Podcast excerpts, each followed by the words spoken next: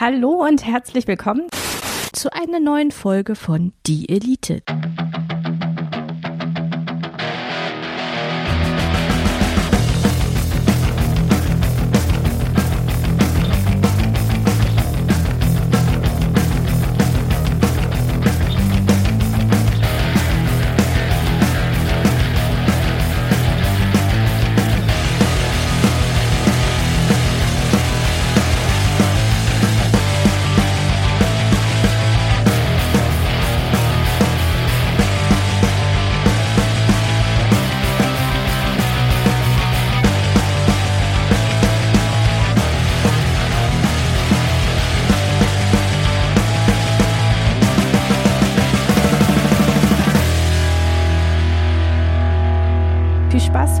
Die Elite.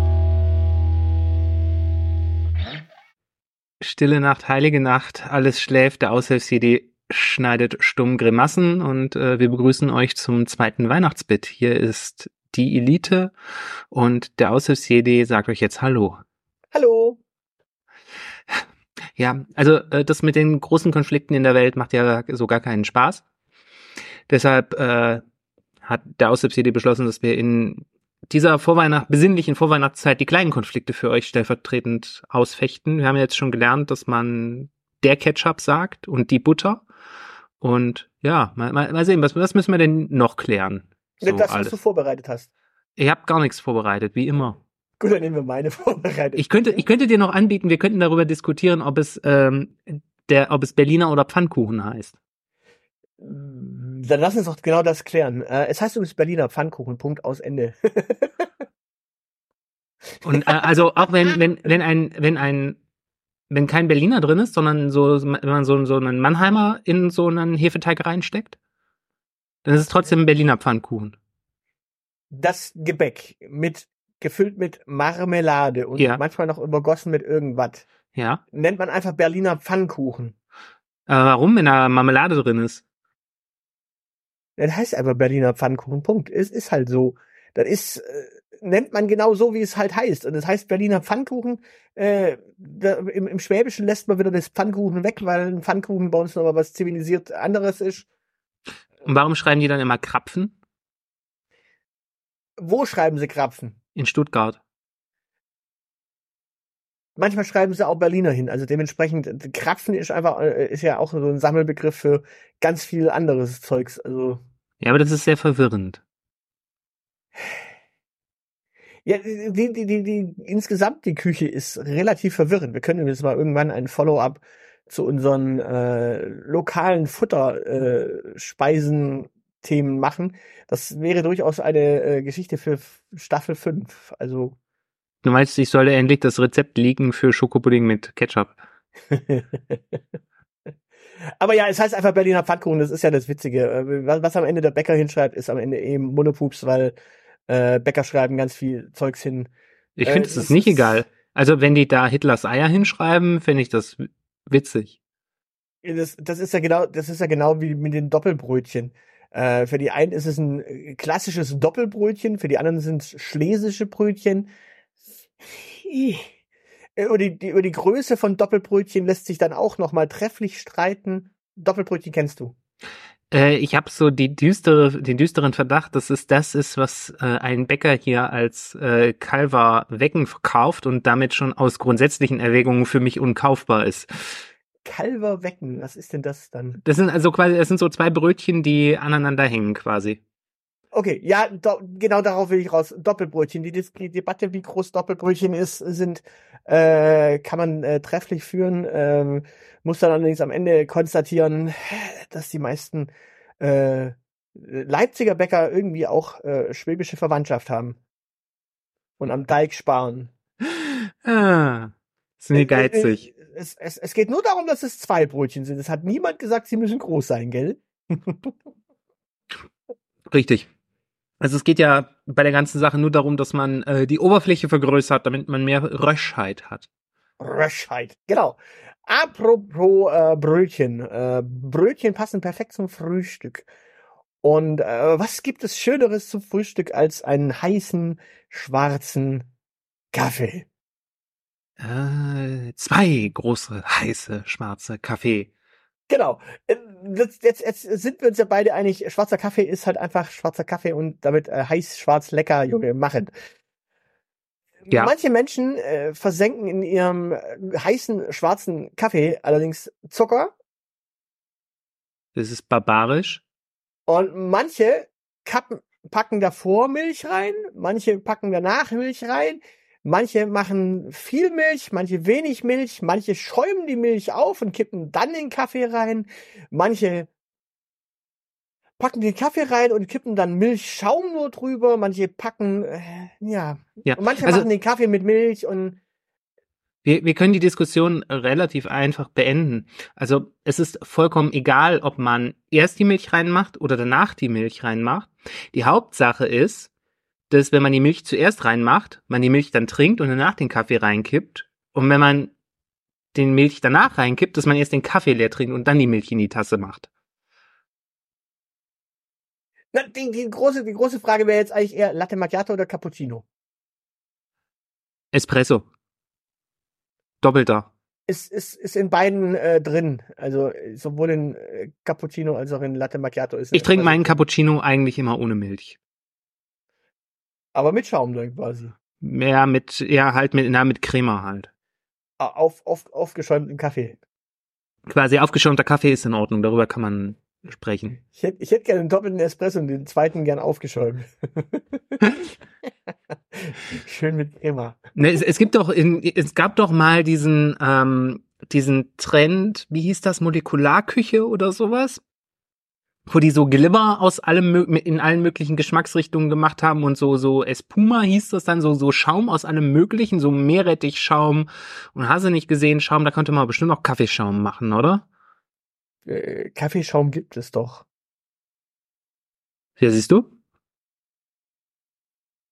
Ja, äh, Kaffeeschaum ist, ist ja dann schon wieder äh, eigentlich aus der Dessertküche, wenn ich es richtig weiß. Dementsprechend. Also mir hat bislang noch niemand äh, meinen Kaffee aufgeschäumt, aber ich bin meistens auch morgens der Erste an der Kaffeemaschine. Okay, äh, kommen wir mal zum Thema Erziehung. Du bist ja unser Erziehungsratgeber, äh, Vorreiter. Ja, Äh. sie nennen mich auch Jesper Zeilenende. Und äh, Kindern äh, die Kruste vom Brot abschneiden oder nicht?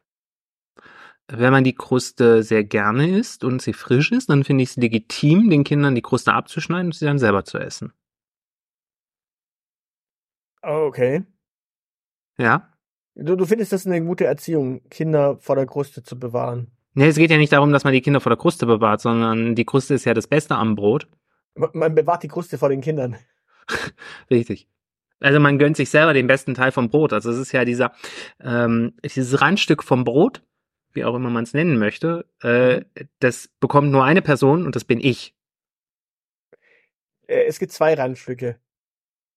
Ja, nee, das andere ist kein Randstück. Doch vorne und hinten hat jeweils einen, äh, äh, einen Rand. Also, oder habt ihr immer nur diesen halben Brotleib gekauft? Hinten raus wird's meistens, ähm, man schneidet das Brot nicht von zwei Seiten an. Ja, ja, aber den Kanten gibt's auf beiden Seiten. Ja, der endet bei mir tatsächlich meistens darin, dass er dann irgendwann eingeweicht äh, wird und für die Frikadellenproduktion äh, Verwendung findet. Du machst Brotkanten in Frikadellen. Ja. Also ich mache tatsächlich mittlerweile äh, Frikadellen komplett nur aus Brotkanten. Nennt man es dann nicht Semmelknödel oder Brotkantenknödel? Nee, weil du machst ja trotzdem, äh, du machst Ei rein und äh, es ist ja, du weißt die vorher ein, dass das sehr matscheweich ist und dann brätst du es an. Ist quasi wie Frikadellen, nur halt nur aus Brot. Ist ziemlich geil. Ah, okay. Also Okay. legitime vegetarische Du Variante. lässt, ah, also du lässt tatsächlich komplett das. Ich lasse komplett das Hackfleisch weg, ja. ja, also dann, dann sind es eigentlich Semmelknödel aus Brot. Quasi, ja, nee, sie werden gebraten. Nicht gekocht. Ja, ja gut, man kann ja auch Semmelknödel braten, wenn man da auch. Ja, aber die werden ja erst gekocht und dann gebraten. Ah, okay. Ich, ich glaube, ich muss mich mal zu dir äh, zum Essen einladen, äh, wenn es äh, Brotkantenfrikadellen gibt.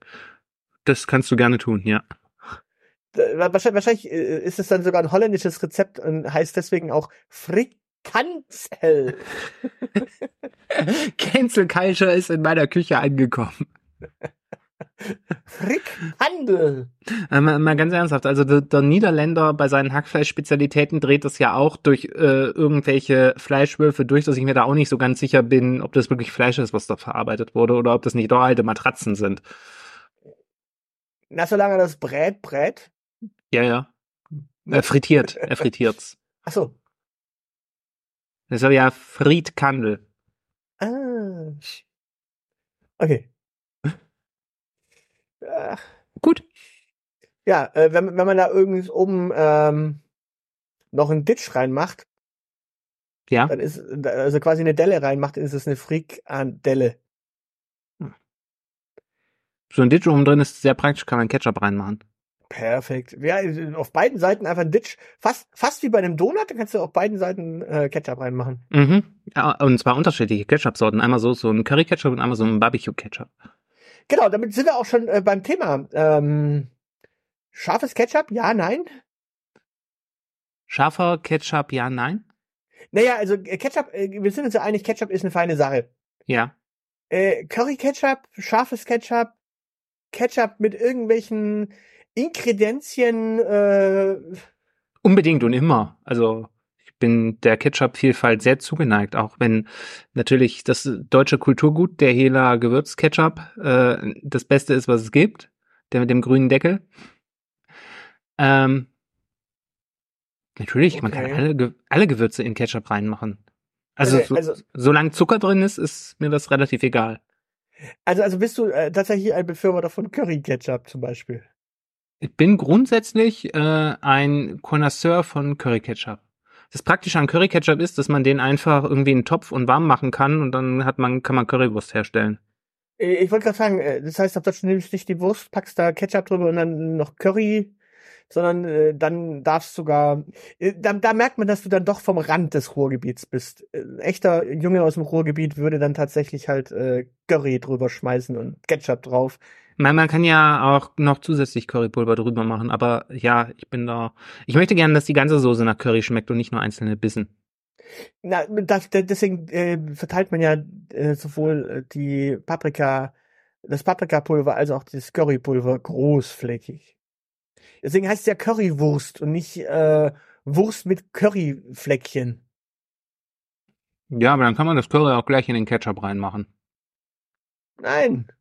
Hm. Weil an manchen Stellen, also jetzt um, um einfach nur die Currywurst-Debatte auch noch kurz aufzumachen, äh, eine eine Currywurst isst man eigentlich gar nicht mit Ketchup und Curry einfach so, sondern tatsächlich eine richtig gute Currywurst isst man eigentlich, indem man die Currywurst, so eine richtig schöne lange Oberländer, in zwei Teile teilt, dann Scheibchen runterschneidet, dann über die eine, den einen Strang Ketchup drüber macht, über den anderen Strang Mayonnaise drüber macht und dann schön einmal eine Schaschliksoße drüber gießt. Anständige Currywurst ist eine, äh, so, so eine weiße Grillwurst, einmal durch den Fupp, Fupp, Fupp jagen, äh, Ketchup daneben und ordentlich Currysoße drüber. Und dann Mayo über die Pommes. Durch den Fupp, Fupp, Fupp. Du bist auch einer von diesen Menschen, die äh, keine Träne geweint haben, als der Dönermann das Messer weggesteckt hat und diesen Rasierapparat äh, sich gekauft hat, ne? Also ich finde es tatsächlich sehr beeindruckend, weil also manche von diesen Mäs sind richtige Hochleistungsgeräte. Ja, eben. Und ich, ich stand noch aus einer Zeit, da hat der, der Mann hinterm Tresen tatsächlich noch das Messer seines Großvaters geschwungen. Und, und teilweise, teilweise sahen die Dinger noch aus, original wie von den Janitscharen. Ja.